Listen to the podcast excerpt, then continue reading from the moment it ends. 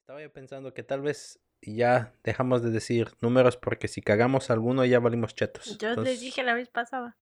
Número 14, la última vez que decimos un número, de acuerdo a Mario, que está solicitando ese cambio en el, en el, en el maldito formato que habíamos. De hecho, nunca lo establecimos, nada más empecé a decir números. Entonces, O sea, es tu culpa. anyway, hoy, en su capítulo de hoy, jóvenes, vamos a hablar de un tema muy serio.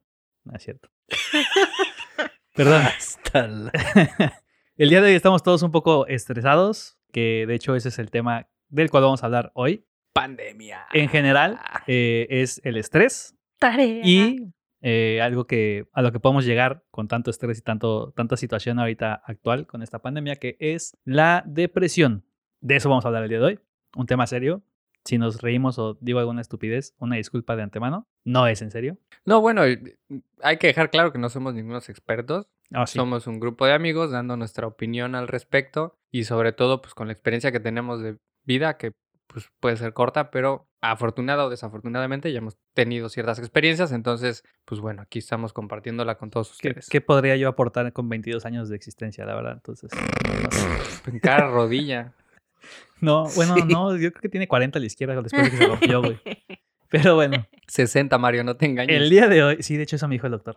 Mentito mentiroso. El día de hoy eh, vamos a hablar de depresión, en general, depresión y el estrés. No sé si eh, alguno de, de aquí de los acompañantes de este podcast regularmente, siempre Palau, Mario y Steph, Ey, Hola. Hello. si hayan sufrido de, de, de algún grado o nivel, no sé si se manejan en grados o cómo se maneje, de depresión. Estrés, yo creo que todo el mundo tenemos estrés, todo el mundo hemos caído en eso. Depresión, para empezar, ¿qué es la depresión? ¿Alguien me puede dar una definición? Mira, Pala. yo no te podría dar una definición técnica o científica o médica de qué es la depresión, pero... porque todavía no existe exacta. Ah, bueno, es- exacta, este. eso es bueno saberlo. Simplemente no quería escucharme un poco estúpido. Pero bueno, Científicamente.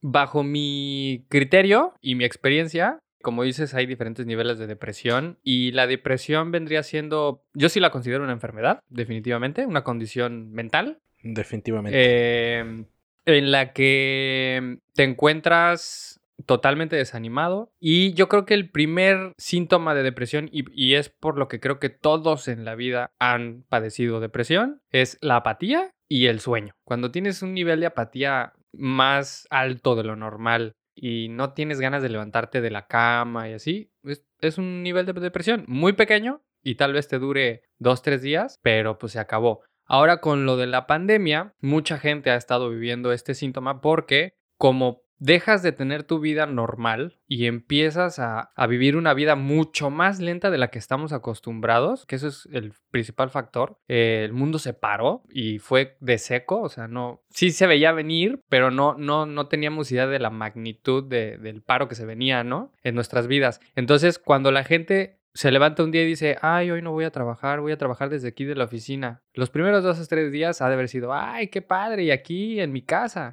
Y pasaron los días y después eh, vinieron los famosos días técnicos o no sé cómo les Días llaman. solidarios. Días solidarios, ¿no? Eh, en donde no trabajas Técnicamente. técnicamente. Y entonces empieza la gente a, a costarle trabajo levantarse. Yo creo que empieza también, o sea, eso que dices, te vas levantando, o sea, te levantas un día, ¿no? Y como si nada, ¿no? Tú sigues en tu rutina normal, te levantas temprano, te bañas, te preparas para irte al trabajo aunque no vas a salir y bajas a la sala. Ah, te preparas, te preparas un espacio de trabajo. Si no te preparaste antes para tener un, un área de trabajo o si no tienes algún área de oficina en tu depa, casa, lo que sea. Y poco a poco así va la rutina, ¿no? Después, no sé, como que te aburres de estar todo el día en la sala o algo, entonces te vas al comedor. Y conforme van avanzando los días, llega el punto en el que dices, "Mm, hoy tengo ganas de trabajar desde la cama, ¿no? Eh, yo lo he hecho un par de veces, la neta, con mucha hueva, y sí agarrar y directo, tengo la compu ahí conectada, al lado la agarro, me reporto y desde ahí empiezo a trabajar, desde ahí hago toda mi, chamba y luego vas cayendo en eso, ¿no? Como que no, no es la idea trabajar desde la cama, pero dices, bueno, ahorita me levanto, ¿no? Ahorita empiezo aquí y, y al rato me muevo. Y, no, y avanzan los días y de repente no te mueves y de repente estás trabajando todo el día y ocho horas en tu cama y empiezas a caer tal vez en un ciclo. No digo que eso sea la depresión, pero a lo mejor eso, eso te aporta un poco a, a ese sentimiento que tienes. Es que es lo que te decía, es, es gradual. O sea, empiezas con algo. Y con eso que empiezas es con un, ay, hoy no me voy a parar de la cama. Aquí tengo la computadora, como dices tú, y aquí. Y luego, ¿qué pasa? Eh, son las 12 del día y no te has bañado, o apenas estás desayunando, o es decir, sales totalmente de, de tu rutina y la, la gente que es muy disciplinada se sigue levantando a la hora que se tiene que levantar, hace sus cosas y si sabe que le va a quedar un tiempo extra, por así decirlo, porque ya no tiene que trasladarse al trabajo, pues o hace ejercicio, o no sé, le mete algo más para, para la hora de su trabajo estar haciendo. Pero la gente que vive el día al día y como que no es muy disciplinada y así, eh, tiende más fácilmente a caer en este tipo de cosas. Y otro síntoma, pudiéramos decirlo, ¿no? De la depresión es eso, el, el que te, te dejas, o sea, no te rasuras, no te bañas, este, te vistes como sea, o sea, no te, te da igual, ¿no? Es, son, son pequeños síntomas y va siendo gradual, ¿no? Entonces, por eso, cuando ves a alguien así todo, todo fachoso y así, pues tiene un nivel de depresión mínima, pero lo tiene. Y si no hace algo, pues ese, ese nivel va aumentando, ¿no? Y puede, si se le cruza por ahí, a lo mejor que se queda sin trabajo, que, que tiene, empieza a tener problemas con la mujer, o pues algún hijo se accidenta, no sé, diferentes cosas. U hombre, sí. Ey, igualdad de género. Inclusión y diversidad. Exacto. Entonces, eh, hay factores que, que cuando uno no los ve, si, si tienes un nivel de depresión pequeño, cuando te cae ese problema, es muy fácil que te hundas, ¿no? Yo, yo estoy hablando a título personal, fue una situación que yo viví, pero, pero también le he observado en, en algunos de mis amigos, Mario, eh, pero... ¿Estás deprimido? Tú, eh, tú, yo no. Ey, nunca sabremos porque hay dos Marios.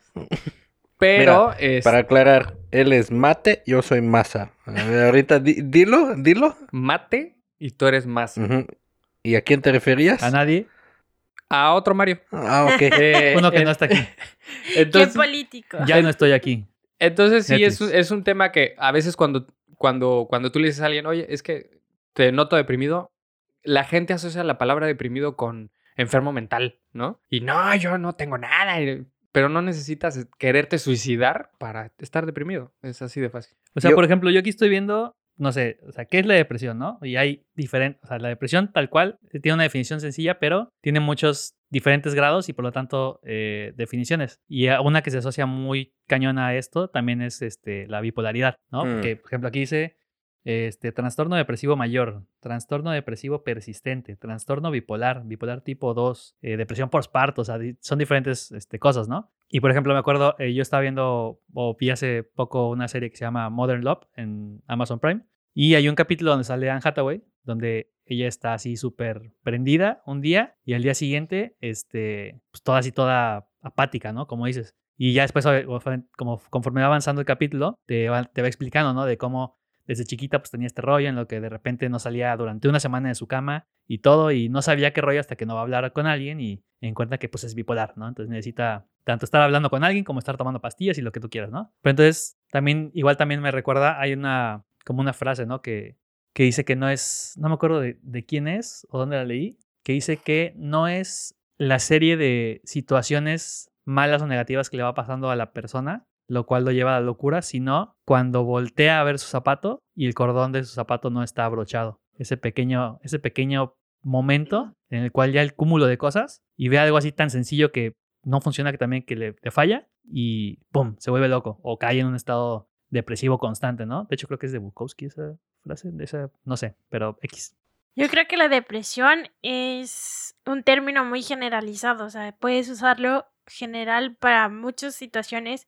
Si hablamos de chicas, pues, ¿qué pasa cuando estás en tus días? No, es que estoy depre porque me siento triste y no sé qué. En esa parte te da el bajón hormonal y ya, te sientes triste y quieres llorar por todo. Cualquier película te dan ganas de llorar, hasta porque la mosca vuela y lloras. Pero eso no es depresión, ¿no? Pero en dado caso, bueno, ya ese es un desbalance hormonal, pasa y listo.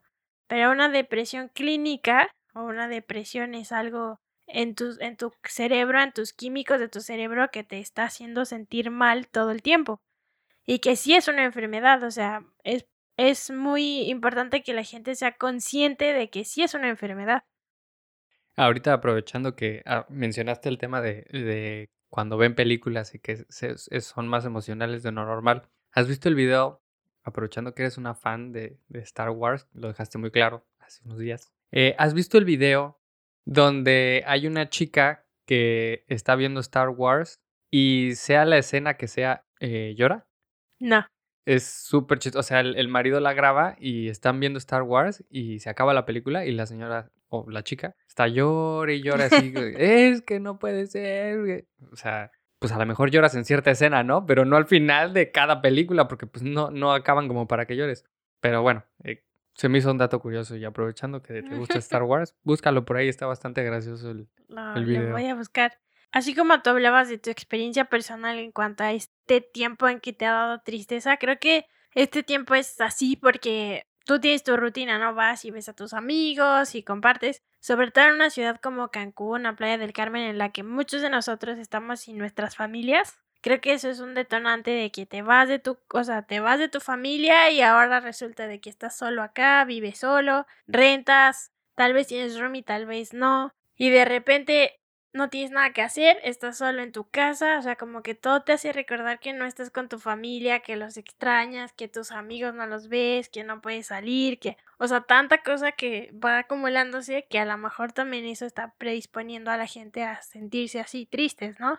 También depende mucho de la persona, porque, por ejemplo, yo creo que, que tú y yo tenemos algo similar, que proveemos de familias grandes, ¿no? Tenemos muchos primos, a lo mejor, o, o, o somos- son, es una familia muy unida, donde Ah, mamá, papá y, y tú, y no sé si tienes hermanos, pero la gente, por ejemplo, hijos únicos así, no, esto pudiera no afectarles, ¿me explico? O sea, Ujú. irse y decir, Sí, puede "Eh", ser.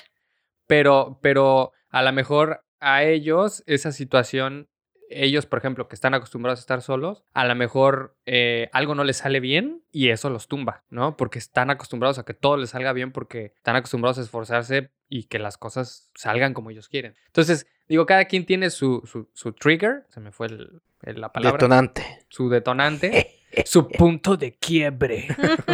Este, Se me olvida el español.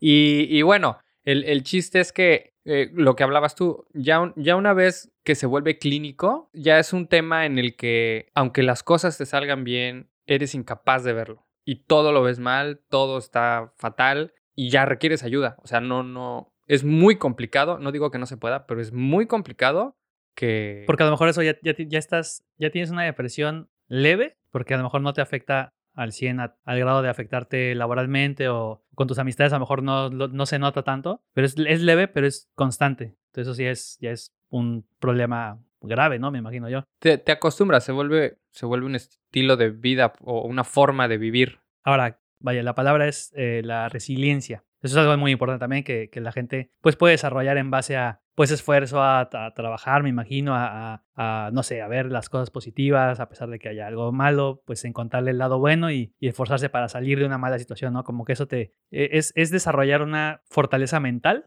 para que tal vez cuando caigas en alguna pequeña laguna o en alguna situación así mala, no sé, a lo mejor puedes decir, puta, sí está la chingada esto, pero pues tengo una casa, ¿no? O sea, por ejemplo, ahorita con la, con la, con esta cuarentena, pandemia, todo este rollo. Pues sí está de la chingada la situación y todo, pero ¿quién diría que estarías pasando una pandemia en casa, con aire acondicionado, cable, internet, con todas estas comodidades? Entonces a lo mejor sí es complicado, pero no es tan complicado en Bueno, realidad Para algunos.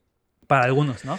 Hay gente Para que a lo mejor sí. lo puede ver así, hay gente que a lo mejor no lo, no lo puede ver así y se concentra más en, en lo malo, que también es algo que me parece que entre las cosas que también alcancé a leer es algo que no puedes decirle a alguien. O sea, para empezar es muy complicado que un amigo o un conocido te hable de su depresión, ¿no? Como que es algo que no es tan sencillo como decir, oye, te tengo que contar algo, este, ah, este, estoy deprimido, güey. Pero a ver, el palabra depresión y depresión como, eh, como pues, algo clínico, como una enfermedad, lamentablemente ni en México, ni en Croacia, ni pues muchos países donde yo estuve, no se, pues no se ve como algo serio, no se, no se le presta atención, no se le, o sea, el, el, por ejemplo, durante toda mi infancia y mi, o sea, o sea, yo como teenager, no había depresión, o sea, no, Lo que pasa no es que... podías decir que tienes depresión porque te decían, oye, pues solo estás triste, o sea, nada más ponte feliz, ¿no? O sea, yo en personal no puedo hablar sobre, sobre depresión como experiencia propia porque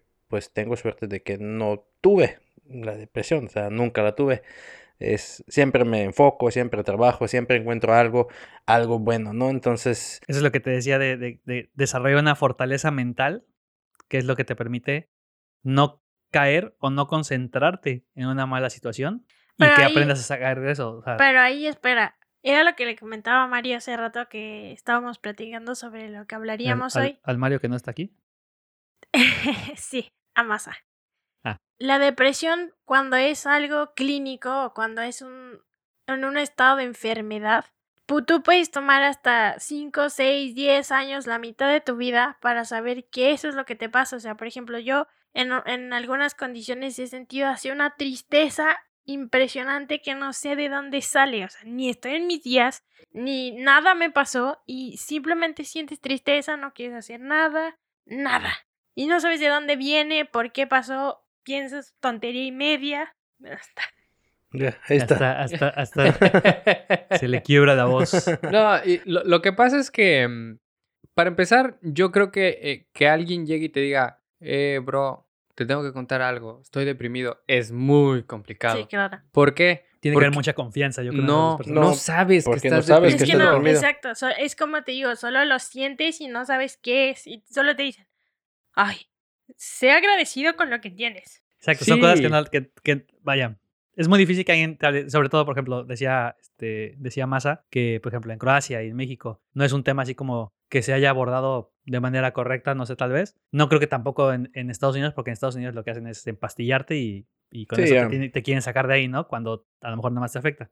Pero, por ejemplo, en la cultura latina, yo creo que el hecho de mostrar debilidad está mal. O, o más bien, no está mal, pero desde chiquito como que te van dando ese tipo de... Te van inculcando eso. No, Sobre todo como hombre, tal vez, no, No. puedes mostrar un nivel de, de, Debilidad.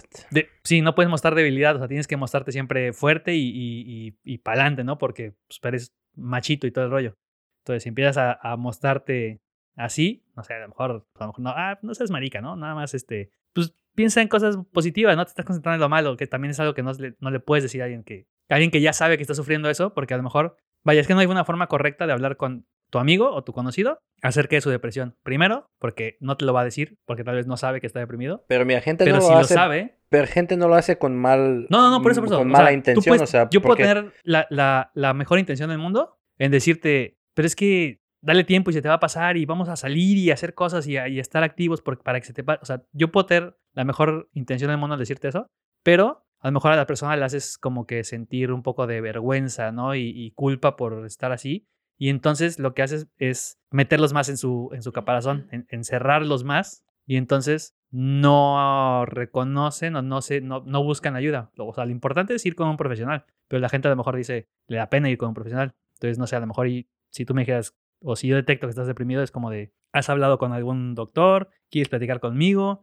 ¿No? O sea, tienes que mostrar apoyo y comprensión, sí o sí. Y poder así, tal vez llevarlo a que poco a poco le dices, oye, ¿y qué necesitas para ir a hablar con un doctor? ¿Necesitas, quieres que vaya contigo? ¿Quieres hablar con alguien? ¿Quieres que te consiga un conocido? No sé, no sé. Hay, algo por ahí, ¿no? Entonces, Sí, eso es la manera de apoyar, definitivamente. O sea, otra vez, regresando, no es que, que personas que te dicen, oye, pues siéntate bien y piensa en cosas positivas, no es que te quieren hacer, o sea, no hay mala intención. en si no lo, si no lo, si no lo vives, es muy difícil que vas a entender cómo se siente. Entonces, por eso digo, yo, es muy difícil que yo doy consejos sobre esto, pero si veo a alguien triste, pues voy a preguntar, oye, ¿qué te pasa? ¿Qué, qué está pasando? O sea, dime, dime, o sea, ¿cómo te puedo ayudar? ¿No? Pero es muy difícil, si no conoces exactamente qué es, qué es lo que persona tiene, es muy difícil dar un consejo. No eres, no eres psicólogo, Hay no que, eres doctor, hay que no eres- escuchar sin juzgar.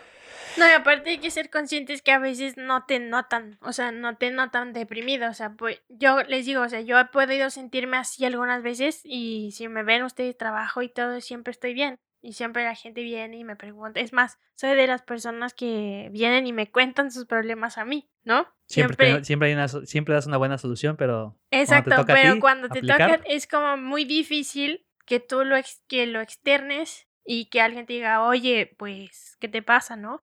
Sea, sí es difícil. Sería interesante ver qué es detonante para una depresión, si llega nada más por así o, o si tú necesitas construirla con pues cosas en tu vida o, o sea, Creo que es un cúmulo de cosas, pero científicamente está probado que es una falta de algunos químicos como la serotonina, que tal vez tu cuerpo no, no es que tú no, no quieras hacerla con hacer ejercicio, tener amistades o cosas felices en tu vida, sino que simplemente tu cerebro no, no lo procesa como debe de ser y eso no, No tienes la energía para hacer Es- ejercicio y sentirte activo y todo. eso Simplemente hace que, ajá, que tus neuronas no puedan hacer las conexiones que necesitan hacer de la misma forma, entonces eso hace que pues que tu cuerpo simplemente no funciona y, y, eh, estábamos viendo en una nota que tu glándula eh, no, el Hipocampo. el hipocampo en el cerebro se va haciendo más chiquita. En las personas que tienen depresión se nota esa disminución en el tamaño de esta parte del cerebro y es la que controla las emociones, entonces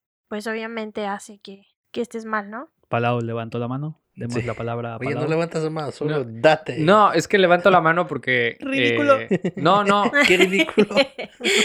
No, es que ya, ya van dos o tres este, podcasts. Este, este, este es un espacio que voy a aprovechar para decirles esto. Que les A tengo ver. que decir. Bien, bien, bien. A ver, tal vez te corto. Quiero después. hablar y no puedo porque están todos hablando, hijos de su. Pues tú nada más Ah, métete. sí, tú No, métete. No, no, no. A, a mí, a mí me en- choca. a ver, me ma- choca manejas, ruido, manejas por la calle y necesitas meterte, ¿te metes? No, yo utilizo mi dirección. Ok, utilizas tu direccional, pero te metes. Sí, por eso levanto la mano. Es mi dirección. Olvida- olvídate de esto. olvídate de esto. Chingué.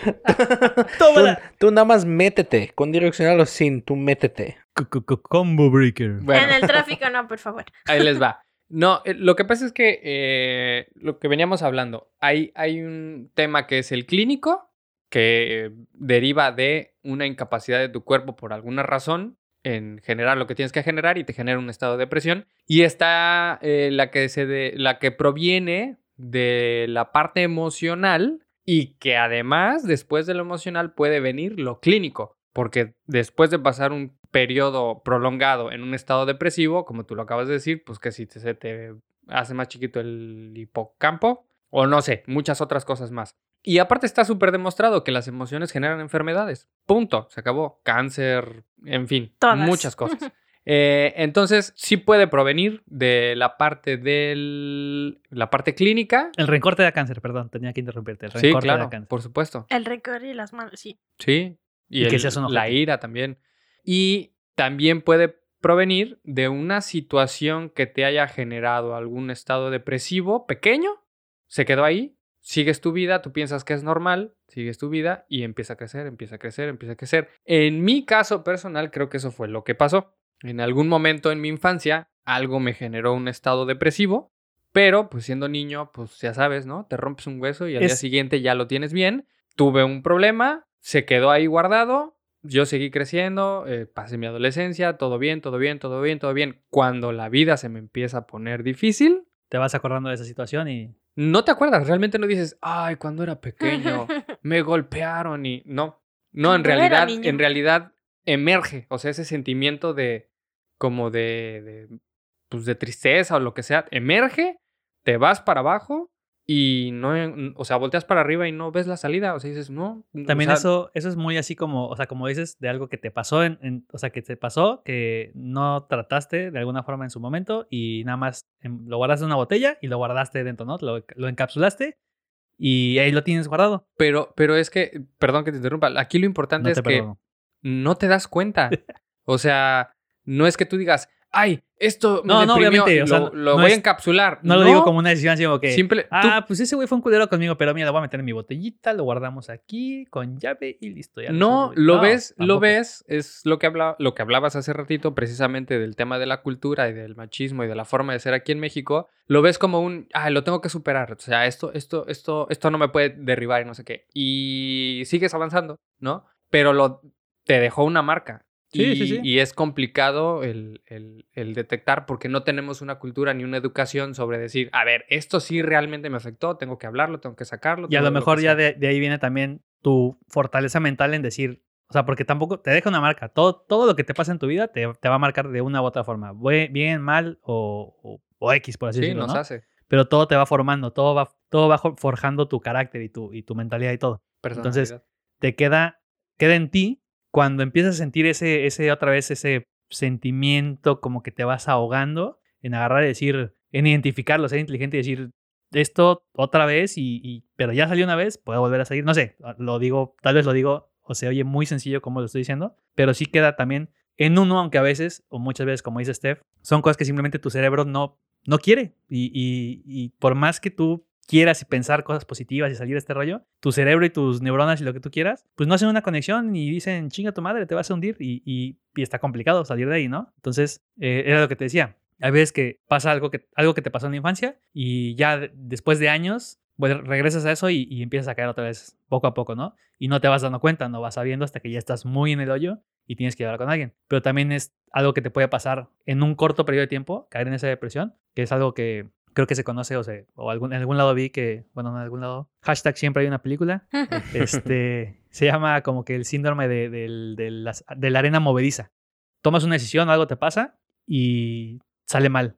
Y entonces lo que tú quieres hacer es salir de esa mala situación. Entonces dices, este es el camino, esto es lo que tengo que hacer para salirme de esto. Pero te vuelve a salir mal o no funciona. Entonces te hundes más. Y vas buscando, y vas buscando. Entonces es como una arena movediza en la cual pues estás queriendo salir, pero no puedes y te vas hundiendo, hundiendo, hundiendo, hundiendo. Hasta que pues ya de plano estás perdido, ¿no? Está, está muy cabrón.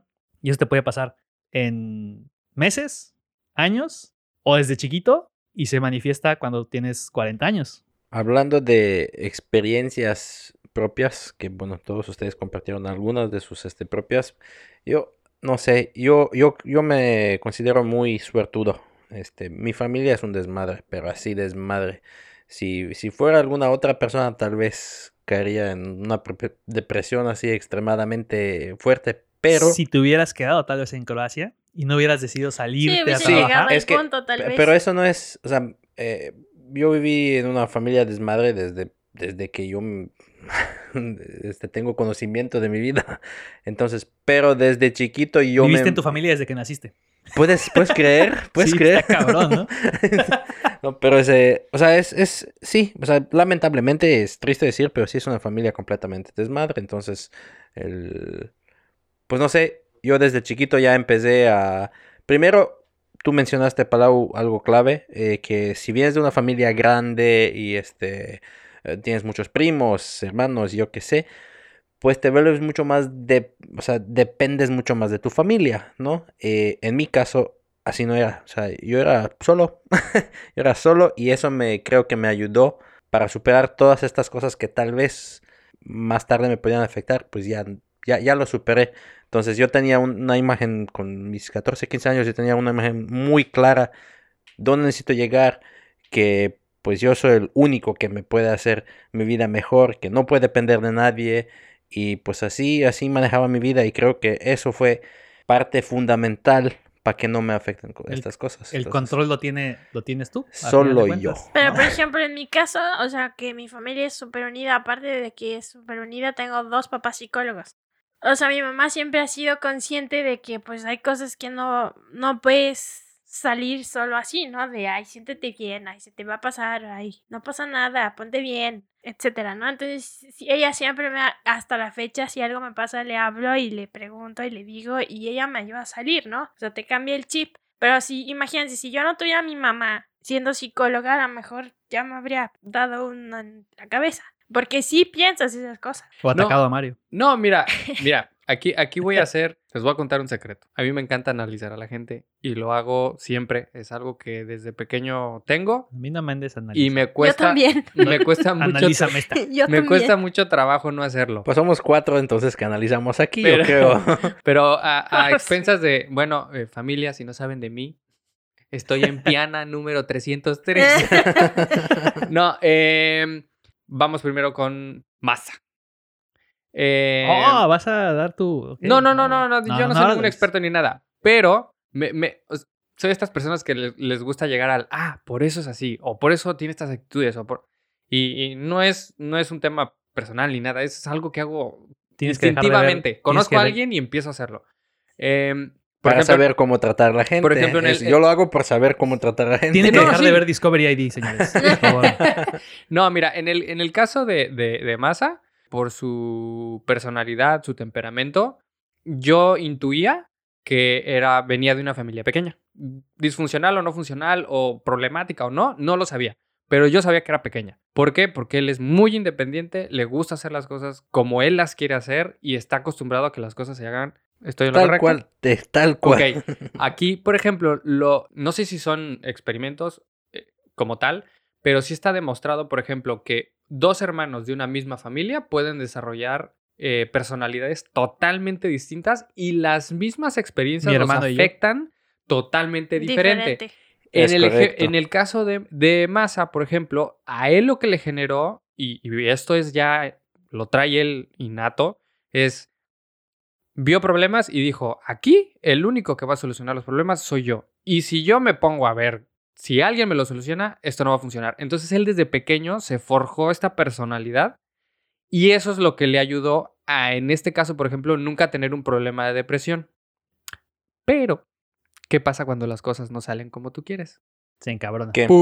Te frustras, Ira. estresas, Como cuando le meten 15 goles en un partido de fútbol. Sí. Sí. Entonces, son, son unas cosas por otras, ¿no?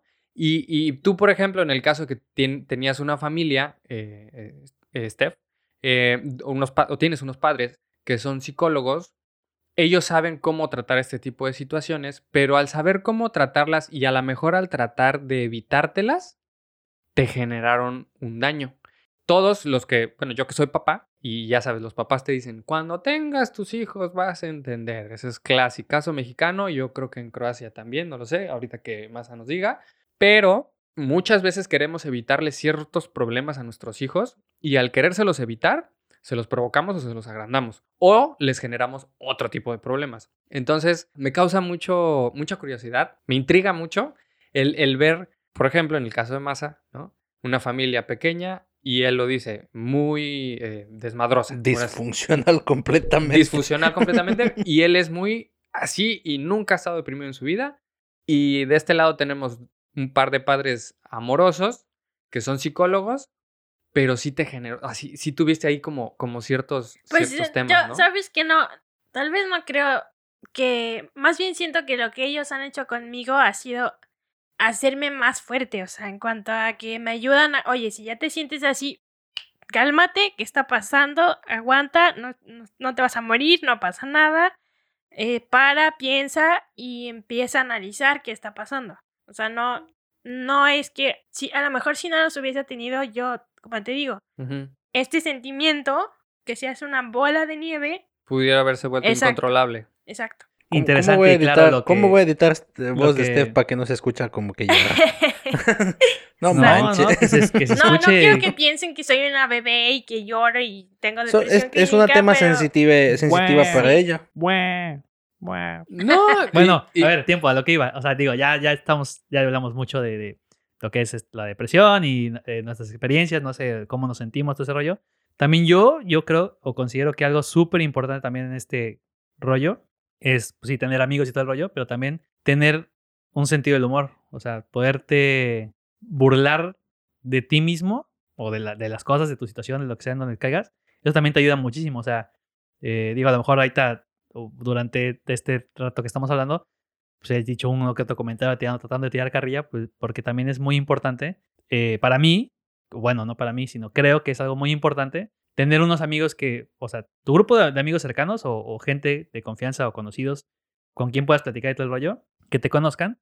Y creo que ya me estoy enredando, pero el punto es que tener... Cantinfleando, Estoy cantinfleando. cantinfleando, chato. si es que dices gente de confianza o conocidos, pero bueno, Pero espera, decídete. pero espera. Esta parte en la que tú dices que hay que burlarse, sí. O sea, por ejemplo, en mi personalidad yo no creo que sea una persona triste. Sí, sí pasan estos episodios en los que te sientes mal de la nada y que sí te pueden llevar al suelo, pero sales y todo está bien. O sea, en mi parte es como mis, mis, mis papás siempre han dicho, oye, qué bueno que seas fuerte, que te hayas ido de la casa, que hayas hecho estas decisiones de viajar a lo desconocido, etc. O sea, uno se va haciendo fuerte. El punto aquí creo es que cuando tú te sientes así, yo sé que yo le hablo a mi mamá y ella es psicóloga y me ayuda, pero le tengo que hablar, o sea, Ajá, ¿qué pasa, ¿qué que pasa si hay un momento en el que a lo mejor te, te está abordando este sentimiento así cabrón y, Y no tienes con quién ¿Llamas? hablar. y no te contesta porque está ocupado lo que tú quieras y no hay quien te conteste para guiarte en este sentimiento y, y sacarte de ese, de ese ese es el problema. O sea, o sea, ese digo, es- ya es así a un futuro muy, muy adelante, ¿qué pasa cuando tus papás ya no estén? Ese es a ¿Con donde, ese es a donde voy. O sea que en este caso yo los tengo a ellos. Y Mario ya me conoce y ya más o menos sabe cuando. Por ahí ando. Cuando, cuando, cuando volando bajo. cuando ando volando bajo. Pero existe mucha gente, eso, que no, No tiene no con tiene quien o no sabe que puede y que hay, que hay psicólogos, que, que hay no, no- amigos. no que- saben que está bien pedir ayuda. No tiene nada de malo Exacto. Ir con o con un profesional, o a lo mejor no pueden ir con un profesional por las razones que quieran, ir con un amigo, todos tenemos un, un amigo así, el amigo amigo, con el que puedes ir y decirle, oye, ¿sabes qué? Tengo este pedo y, y- y me siento mal, ¿no? Obviamente no vas a llegar, oye, ¿sabes qué? Creo que estoy deprimido. No, simplemente vas a llegar, oye, me siento mal o, o siento que ya no puedo, no sé, ya me caga mi trabajo, o me caga esto, o me está molestando esta situación, o algo, perdón. Entonces hablar, hablar con alguien también es muy importante, súper importante, porque como decíamos hace rato, si embotellas esos sentimientos, esos- ese, ese, sentir dentro de ti, no te estás haciendo un bien para nada, porque nada más estás guardándote todo ese rollo y llega un punto en el que pues ya no puedes meter más cosas en esa botella y explota. Y cuando explota ya está muy cabrón de controlar. Sí, en mi caso, por ejemplo, me enfermo. Algo me pasa. O sea, si yo no estoy siendo consciente que algo está ahí mal, yo me enfermo. Me duele algo, me da gripa, me da el estómago. O sea, algo me pasa. Algo. La última vez que me pasó el año pasado que estábamos contando que fue un año súper estresante en cuanto al trabajo y etcétera, cosas. Y yo tengo un alopecia, ¿saben? Este pedacito donde te falta el cabello aquí atrás, pues obvio. Y cuando me di Y se, cuenta... y se, pero es, es resultado de todo este estrés todo este y estrés. depresión y. Y me di cuenta hasta que fui a casa a ver a mis papás, me estaban cortando el pelo, la señora que te- siempre me corta el pelo y se da cuenta que lo tengo y mamá se da cuenta y es que como que te pasa. O sea, algo te está sucediendo porque eso no es normal, ¿no? Entonces, cuando haces consciente, pues me fui a mal hoy- más al hoyo al hacer consciente lo que me estaba sucediendo. Y Lo esa cual- vez, esa vez no fue solo Mario quien me ayudó, sino mi amiga del trabajo, Andrea. O sea, ella fue la que me dijo, oye, aquí estoy, ¿qué te pasa? ¿No? Es lo que te digo, o sea, como- bueno, como decíamos, uno no sabe cuando está deprimido, no- normalmente no se da cuenta, ¿no? Pero entonces tú tampoco sabes y simplemente todo ese sentimiento, todas esas cosas los vas guardando, guardando, guardando, hasta que de repente llega un punto en el que o ya no puedes meter más o, te, o haces conciencia como tú cuando dices, oye, me está pasando esto y es resultado de todo esto, entonces ya tienes esa conciencia y entonces lo que pasa es que abriste esa botella y, y salió todo lo que tienes ahí guardado y entonces te vas más de golpe, más de hocico, por así decirlo, contra, contra esto. esto Sí, a enfrentar lo que te está pasando ahora. Entonces, pero bueno, o sea, yo, yo sí realmente creo que es muy importante poderse burlar de uno y en- entrando en ese punto de, de, pues, de, del humor y todo ese rollo también, no- o sea, tampoco es la solución, no, no es como que pues, si aprendes a burlarte de, de ti mismo y, Va a pasar y, todo. y verte ese rollo, va a pasar todo bien, ¿no? O No, sea, no, está muy cañón poder salir de, de un estado de depresión. Hay gente que, más bien, o creo que la gente que sí es, sí tiene un, una esa enfermedad de depresión, no se te va a quitar. Tienes que aprender a vivir con tu depresión, identificar esos, esos factores y esas cosas que te van a, que te van de repente jalando las patas. Este, No, paso tropezar. número uno debe de estar eh, buscar ayuda, no, Sí. no, no, no este, que- tratar de vivir con esto porque, porque No, es por como cu- cualquier cosa, te rompes la pata, vas a doctor, tienes depresión, vas a doctor, no hay, o sea, neces Sí. eso, ¿Sabe qué, doctor? Ya no me va a servir la rodilla, ya córtela, ya. no. Es- vivimos en, en una época donde por fin ya se está empezando a dar más este, importancia a este problema muy importante. Antes, pues, a ver, 1980, 1990, 1980. ¿Quién te- ¿A quién le... O sea, depresión, ¿qué?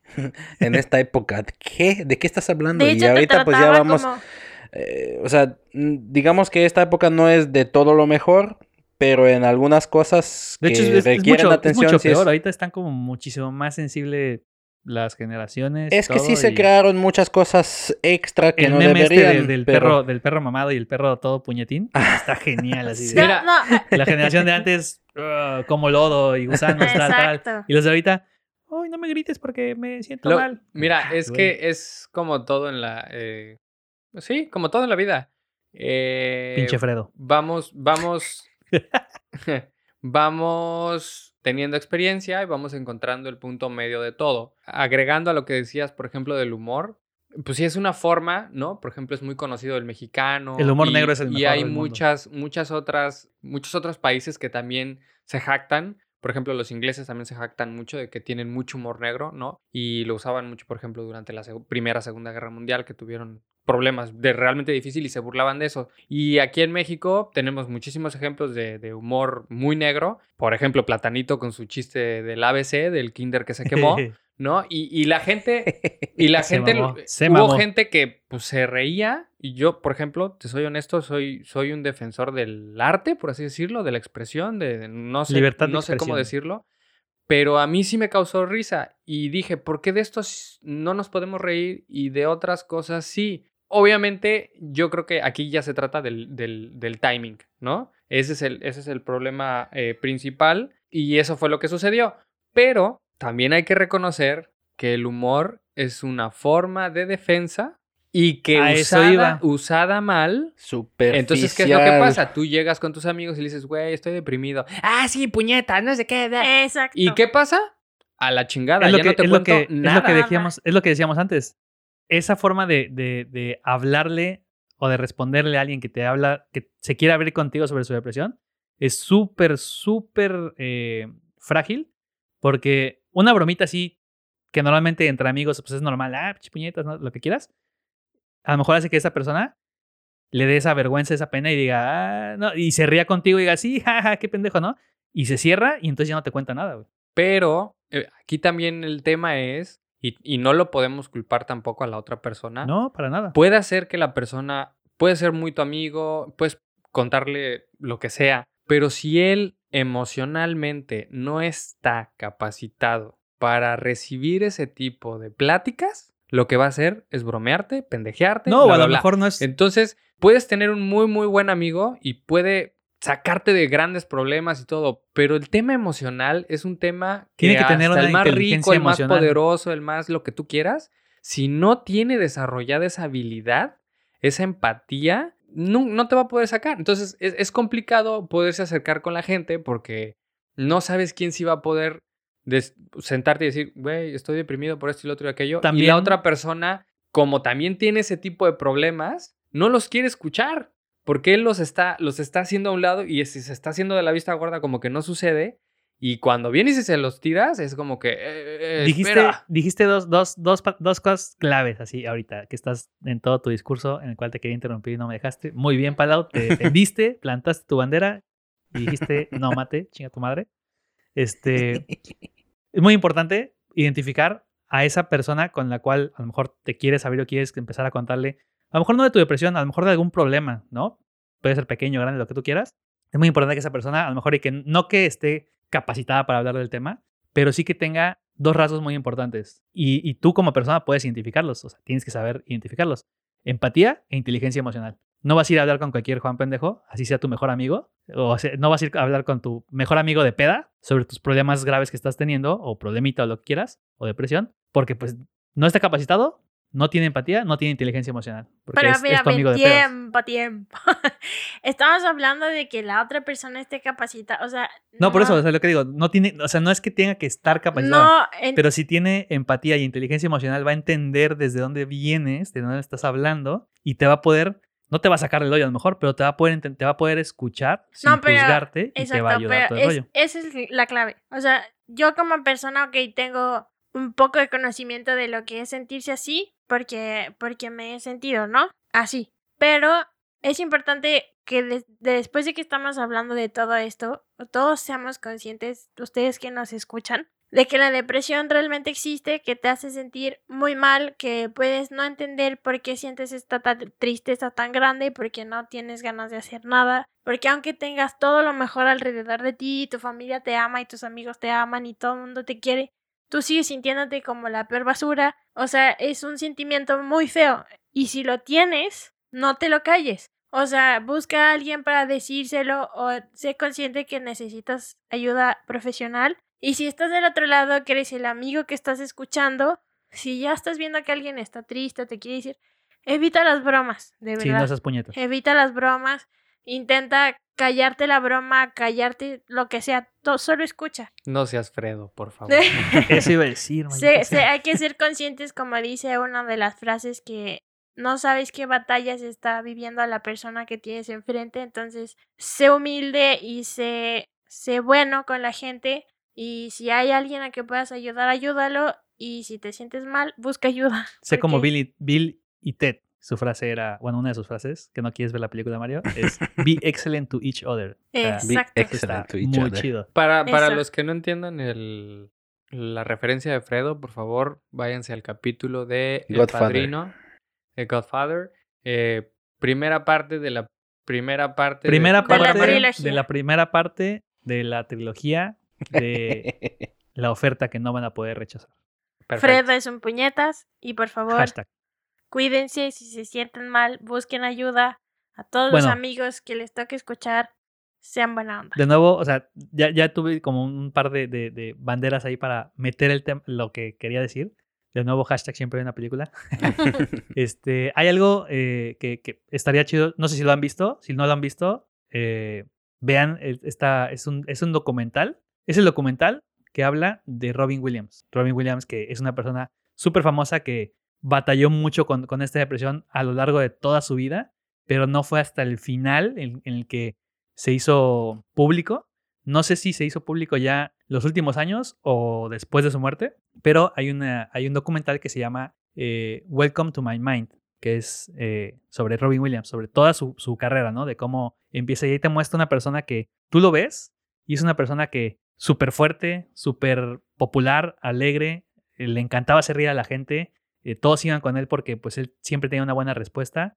O sea, el tipo lo veías y, y tú no te creerías que ese señor Padece desde, de depresión. desde joven, desde niño, padecía de depresión. Y su escape era eh, Humor. pues comedia. este humor y esta, y, esta, y esta búsqueda de por hacer sentir mejor a los demás. Pero, y a lo mejor ya les voy a, no les voy a contar, pero o sea, tienen que verlo. Pero fue esta, esta también esta necesidad de estar haciendo sentir bien a los demás, que después se convirtió como en una especie de, de, de droga, de algo que tenía que tener. Y, al, y a pesar de que lo conseguía, él no estaba seguro de que lo estaba haciendo. Entonces se clavaba más en eso y más y más. Entonces, no sé, o sea, llega un punto en el que ya explota todo lo que tiene dentro. Y yo no sé si alguna vez llegaron a ver la última serie en la que él participaba. Eh, no me acuerdo cómo se llama el nombre de, de la serie. Pero tú lo, veías, o si tú veías o eres fan de Robin Williams y veías sus películas, que son una joya, todas las que puedas ver de él, y después lo ves ya grande en esta serie, en esta última que estaba, y no sé si tenga que ver con lo del cerebro que se va haciendo más pequeño, entonces todos estos cambios en el cerebro pues se van reflejando fí- físicamente en la persona. Se le ve una cara y se ve un, una, un semblante enfermo, perdido y nada que ver con el Robin Williams que podías ver en todas las demás películas o, o en- en- de joven. Se le nota una cara donde se nota sufrimiento. Es- Este, este señor algo tiene, está mal. Y pues de repente llega la noticia de que pues, se suicida, ¿no? Y todo el rollo. Y toda esta cosa. Y es, es algo súper, súper fuerte e interesante de ver. Si, si tienen chance de, de- Y si encuentran este documental. Yo lo vi en una plataforma que se llama Popcorn Time. Este es como Torrents. Chequenla, búsquenla. Y si lo pueden ver, neta, es muy, muy interesante. Y a lo mejor les puede ayudar en algo para que vean sobre este tema. Para, para cerrar un poquito la idea de, de una idea que tocamos y que Antes de que me interrumpas, ¿me pagas otra cheve? ya no hay. Ya no hay. ¿Qué? No hay cheves. Cállate, dame mi cheve. No, entre cheves vacías. y- Está- ahorita estamos en, Ese entre es, compartimos ese es cheves vasos vacíos de Te los fabulosos la, Skylight, por la favor. lata. El que se Ya fue a la villa perdió su silla. Los chavo. odio. Denme una cerveza más. Bueno, el- yo quería cerrar nada más la idea porque tocamos el tema de el meme de la generación de antes y la generación de ahora. Y eso es algo que pueden decir también nuestros papás y nuestros abuelos y nuestros bisabuelos. Y entonces estamos encontrando un punto medio donde sabemos que tenemos que generar generaciones que estén más conectadas con sus emociones, pero no tan sensibles. Entonces, ahorita estamos en la parte donde decimos, está padre, pero no tanto. O sea, estamos encontrando el punto medio en donde el que decimos, oye, no puede ser que porque pasa la mosca ya nos ofendimos, ¿no? Entonces, ahorita eh, todo eso se va a mediar. Retira lo dicho, por favor. Y, y el tema, el tema de, de Robin Williams me agrada mucho porque si tú te fijas, eh, muchas celebridades. eh, Jim Carrey también mu- tiene- mu- tenía mucha esto, ¿no? gente, mucha gente que, que tiene esta. que empieza a generar cierta. Atención. no, una capacidad intelectual mayor a los demás porque eh, estudia, porque investiga, por lo que sea. En el caso, por ejemplo, de Robbie Williams, era una persona que pensaba, tenía una agilidad mental impresionante. Sí, O sea, él podía improvisar como nunca nadie. O sea, yo no he visto a nadie improvisar como él. Pero esta capacidad de improvisación genera, como lo acabo de decir, una agilidad mental. Esa agilidad mental lo que hace es que digas, "Te- ah, existe este problema en el mundo por esto, y por esto, y por esto. Y entonces empiezas a ver la perspectiva Más y, grande de y que te das deberías. cu- y te das cuenta de cosas que la gran mayoría de la gente no se da cuenta y te deprime. Y entonces tenemos Está a la frase de prefiero ser feliz con mi ignorancia. Exacto. Exacto. Entonces tenemos músicos, cineastas, actores, eh, Científicos. científicos, artistas. escritores, bla, bla, bla, bla, bla, que tienen una perspectiva mucho más amplia y mayor por el conocimiento que tienen y porque además también se tienen contactos pues, en, en- en esferas, digamos, lo más altas, ¿no? Y tienen acceso a información que, que la gran mayoría de nosotros no tenemos. Y eso las deprime. Sí, Es en más- este caso es, yo te puedo decir en mi caso que sí. O sea, si, si me pongo a ver todo el sufrimiento que tiene, yo quería ser médico, pero después me di cuenta que no hubiese soportado ser médico por no soportar el sufrimiento de la gente. Entonces sí es, sí es algo que te puede llegar a afectar, o sea, el que ves tantas, tanto sufrimiento en el mundo y no puedes hacer nada.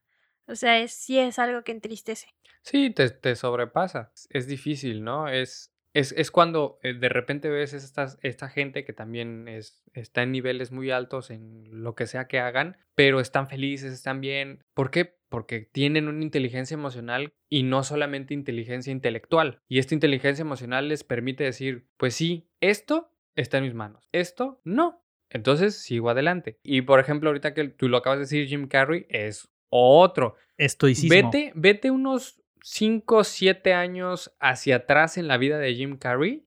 Y Jim Carrey te empezaba a hablar del universo y de que todos estamos conectados y que bla, bla, bla. Y sus, sus speeches eran muy padres. Y de repente, depresión, depresión, depresión, depresión, depresión, locura, nada le gusta y, y está este, tratando de descubrir a los Illuminati y no sé qué. ¿Por qué? Porque llegó a un punto de conocimiento intelectual que dijo, pues, ¿qué es esto? ¿No? O sea, se, se- vio rebasado y todo empieza por el querer tener una conexión mayor con el mundo o con lo que tú quieras, pero si no tienes cuidado, en vez de irte para arriba, te vas para abajo. No es por cuidado, es el, creo que es el, pues como persona necesitas desarrollar tus propias defensas, tú necesitas poner muy claro, o sea, yo disfruto la vida y pase que me pase, este, yo disfruto la vida y eso es mi objetivo en, en, el- en la vida, o sea, yo quiero disfrutarla, Yo disfrutaría una chela más ahorita, maldito.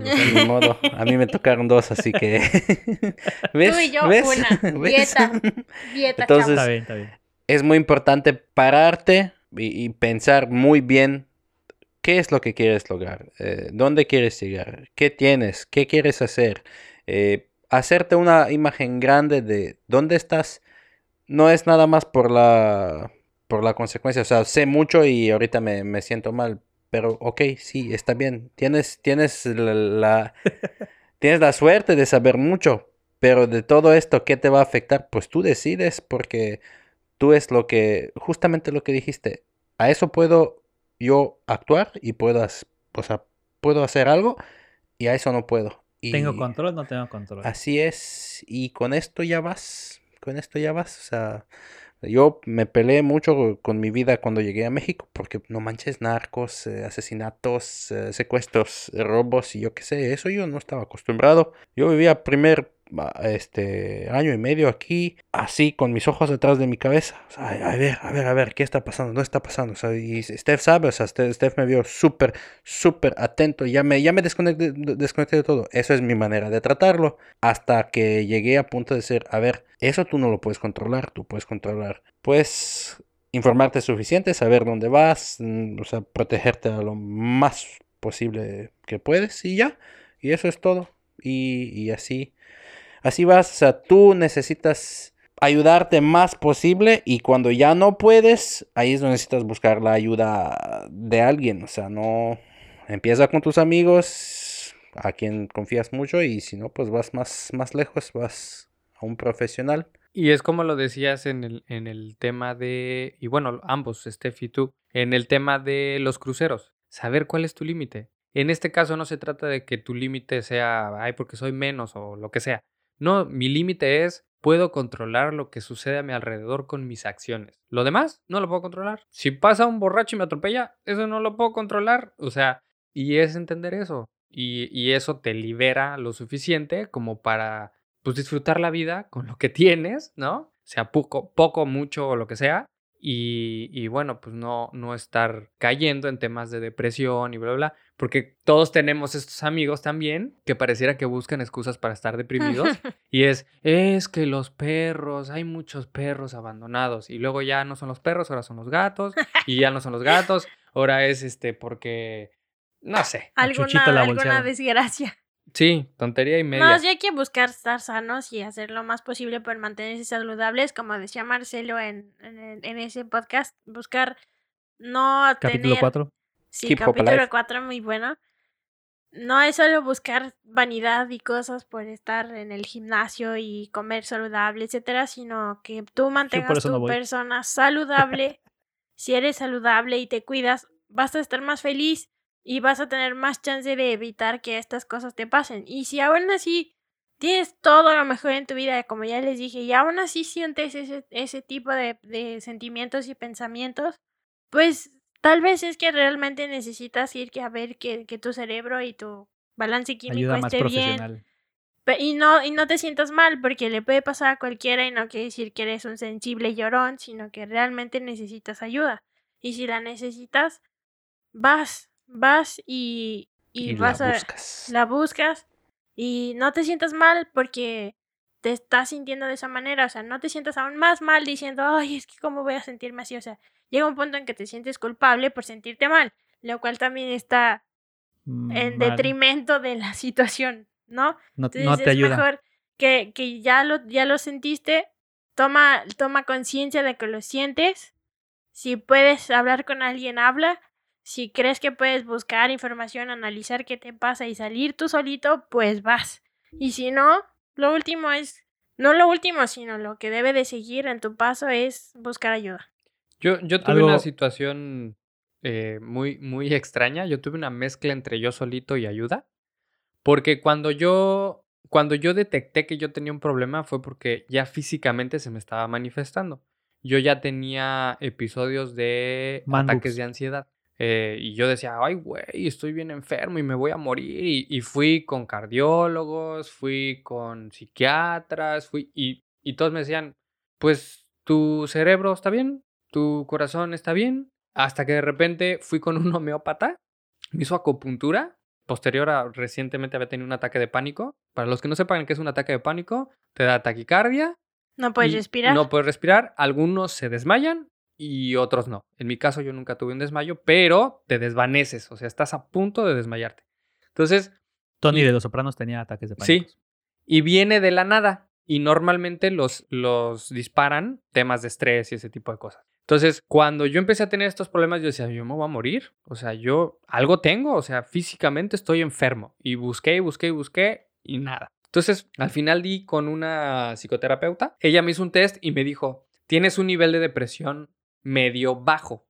Entonces, lo, lo tenemos que tratar así, así, así. Y te voy a dar estas pastillas porque ya a este nivel físicamente sí tu cerebro ya está falto de cierta sustancia que necesitas, porque ya tienes mucho tiempo en ese estado. Entonces yo empecé con las pastillas, la, la, la verdad, la verdad es que cuando me dijeron te vas a tener que tomar estas pastillas, yo, mi abuela materna es eh, enfermera y siempre nos inculcó el mientras menos medicinas, mejor. Eh, entonces, y por experiencia propia, hubo un punto en mi vida de joven, de niño, que dejé una medicina en particular y mi vida mejoró. Entonces, es para mí una máxima que tengo, ¿no? Deci- me tomé, vamos a decir, el primer paquete y dije, ya, basta, ya no más. Y tenía un compañero en ese entonces en el trabajo, Roberto Rodríguez, te menciono, a ver si luego te paso esto para que lo escuches. Y él eh, también en su momento tuvo muchos problemas y me dijo algo que pues me, me cambió la vida. Y fue una frase bien sencilla y me dijo, mira, camarada, yo nunca en la vida fui con un doctor, ni, fui- ni tomé medicinas, no sé qué, y tenía este y este y este problema. ¿Sabes qué hice? Me mordí los huevos y seguí adelante. Y Qué dolor, pero sí, bien. Sí. Dije, pues no pierdo nada intentándolo. O sea, ya ya admití que tengo un problema, ya sé de dónde viene el problema, sé que está causando el problema y tengo claro el camino, ¿no? Eso es súper importante. Cuando ya tienes claro el camino, puedes a lo mejor empezar a caminar por ti mismo y tratar de sacarlo. Mientras no encuentres el camino, necesitas ayuda. Punto. Y entonces, por eso digo la mezcla, dejé las medicinas, seguí con mis terapias, pero sí, sí empecé yo a, a Forzarte. forzarme a mí mismo, a- decirme mismo, a levantarme y decir, mí mismo. hoy estoy bien, hoy no sé qué, bla, bla. Porque yo llegué a un punto en el que todos los días me levantaba eh, como si hubiera corrido un maratón. O sea, con el corazón a mil por hora, todos los días, tuviera o no tuviera pesadillas. Cuando yo abría los ojos, mi corazón estaba bombeando a todo lo que daba y era horrible. O sea, yo levantar, levantarte así todos los días es, es algo espantoso. Y empecé de, me levantaba y si estaba muy acelerado, lo único que hacía era, no me paro hasta que me calme. Y llegó un punto en que dejó de pasar. Entonces, sí es muy importante buscar ayuda, pero sí es muy importante saber que está en nuestras manos y, es, es posible salir y es nada más cuestión de querer hacerlo. Y como vemos de que tu decisión es muy importante, tu cerebro va a aprender mientras más tú refuerces la parte positiva, como dice Palau, de yo puedo, estoy bien, soy fuerte. Entre más lo digas, lo digas y lo digas todos los días de tu vida, vas a ser más fuerte. Y sí funciona, porque tu cerebro es programable, es una máquina, entonces sí se puede, pero si de verdad ya la situación te rebasa, simplemente hay que buscar ayuda. Y pues con, esto, con estos dos aportes, ¡Espera! adelante. Sí, ya antes de que termines, desde que supe que íbamos a hablar de esto, quería recomendar un libro A ver, a ver, a un ver. libro muy bueno que mm, tiene un poco que ver con, con esta situación, Caperucita Roja. pero que te puede, te puede abrir el panorama a muchas cosas y, y- y puede, puede ser un life changer. Es de Louis Hay, el libro. El libro en español se llama Usted puede sanar su vida. Tiene varios libros y es un libro que te explica cómo las emociones te generan enfermedades. Y yo llegué a esto por lo que les acabo de platicar, que yo tenía taquicardias y bla, bla, bla. Y yo decía, estoy enfermo. Entonces mi mamá un día, cuando ya se dio que, pues no, que era un tema de ansiedad y depresión y bla, bla, bla, mi mamá me regaló el libro y también eso me ayudó bastante y dije, ah, pues sí es cierto, yo solito me estoy generando las taquicardias y los desvanecimientos y el bla, bla, bla. Y aquí hablaba precisamente también, este libro hablaba también de el acumular cosas, el- la ira, bla, bla, bla, pues te puede generar hasta cáncer. La autora de este libro tuvo cáncer y cuando detectó que el tema emocional era lo que le estaba generando el cáncer, hizo un cambio en su vida y eh, se curó de cáncer. Y para dar otra sugerencia, Adelante. aparte de este libro que es muy bueno, existe otro de un doctor, del doctor Ruiz que se llama Las enfermedades empiezan y terminan en su mente. Igual explica un par de ejercicios muy buenos para hacer todos los días si necesitas o meditaciones eh, muy profundas que sí ayudan también. Y con estas dos notas editoriales, vamos a dar por finalizado este podcast. Mario, ¿tienes algo que decir? ¿Algo, algo más? Sí, síguenos en redes sociales, entre-cheves en Instagram, entre Cheves MX en Facebook. Eh, estamos en Anchor, Spotify, Google Podcast, Apple Podcast, todo podcast. Digan adiós. Adiós. Buena vibra. Bye bye. Y Bye. pues disfruten la vida como Gordon Tobogán. Adiós. Hasta la próxima.